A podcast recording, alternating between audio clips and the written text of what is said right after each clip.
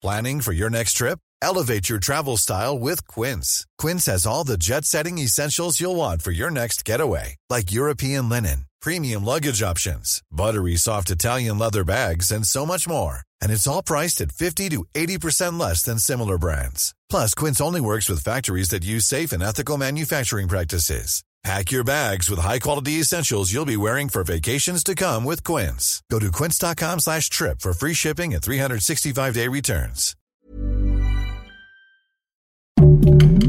Heraldo Podcast, un lugar para tus oídos. El camino hacia el litio. El gobierno de México está buscando este mineral hasta en el aire. Esto es Primera Plana de El Heraldo de México.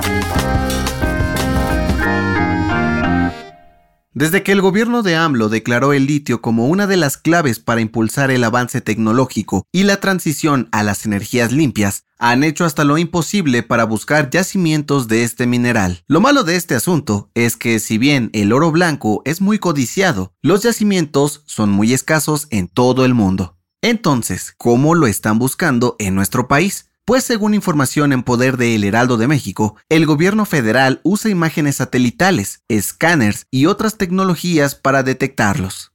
Con esto analizan zonas rocosas para hacer mapas geológicos que después sirvan para tomar muestras y así verificar si contienen litio o de plano no hay nada. Y es que el litio es uno de los elementos más versátiles que es usado por una larga lista de industrias, desde la fabricación de baterías hasta para construir aviones o producir medicamentos. Por ello es tan importante para López Obrador. Según el Servicio Geológico Mexicano, aún no pueden implementar más tecnologías para descubrir yacimientos de litio debido a que primero deben estar seguros de las especies minerales que hay en el territorio. Solo así pueden seguir con el proceso para extraerlo de la mejor manera. ¿Crees que lo logren pronto? Gracias por escucharnos. Si te gusta Primera Plana y quieres seguir bien informado, síguenos en Spotify para no perderte de las noticias más importantes.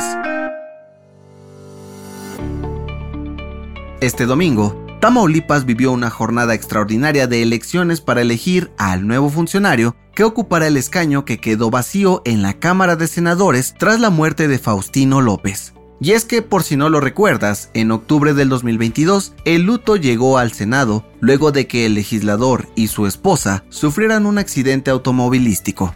Ante esto, se aprobó una elección extraordinaria para este 19 de febrero, y de acuerdo con el programa de resultados electorales preliminares o el PREP, el candidato de Morena, José Ramón Gómez Leal, se perfila como el ganador con el 71.5% de los votos, por encima de Margarita Imelda San Miguel, del PAN, PRI y PRD, y Manuel Muñoz Cano, del Partido Verde. Ojo, aún no podemos dar estos resultados como oficiales. Será hasta el próximo domingo cuando el Consejo Local Electoral revele al candidato ganador y que representará a Tamaulipas en el Senado, relevando a su antecesor para cumplir las mismas funciones. En otras noticias, este domingo la Fiscalía de la CDMX informó que Héctor N., alias El Bart, fue vinculado a proceso por el atentado contra Ciro Gómez Leiva el pasado 15 de diciembre. Es señalado por ser el hombre que disparó contra la camioneta del periodista. En noticias internacionales, el gobierno de Turquía anunció el fin de las labores de búsqueda y rescate de sobrevivientes tras el terremoto del pasado 6 de febrero para que los equipos de demolición comiencen con la limpieza de las zonas afectadas. Este domingo, el número de muertos aumentó a 40.689.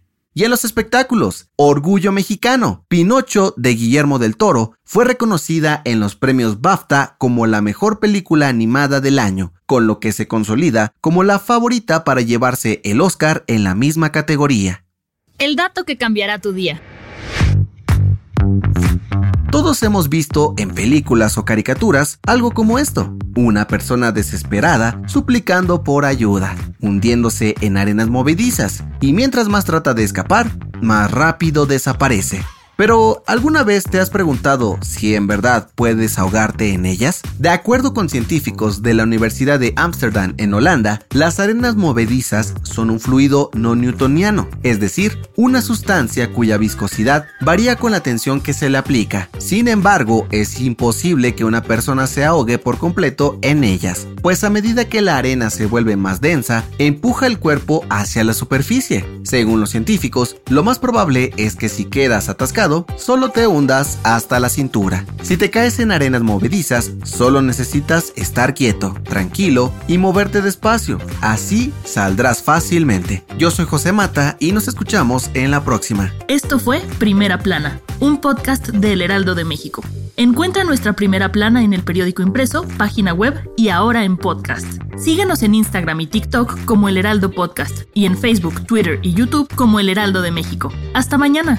Música